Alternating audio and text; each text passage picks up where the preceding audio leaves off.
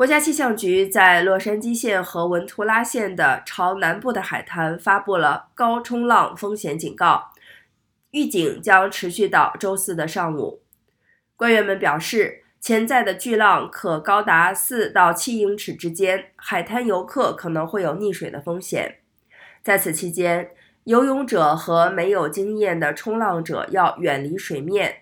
海滩游客被要求远离岩壁和码头，并保持警惕。官方建议永远不要背对着大海。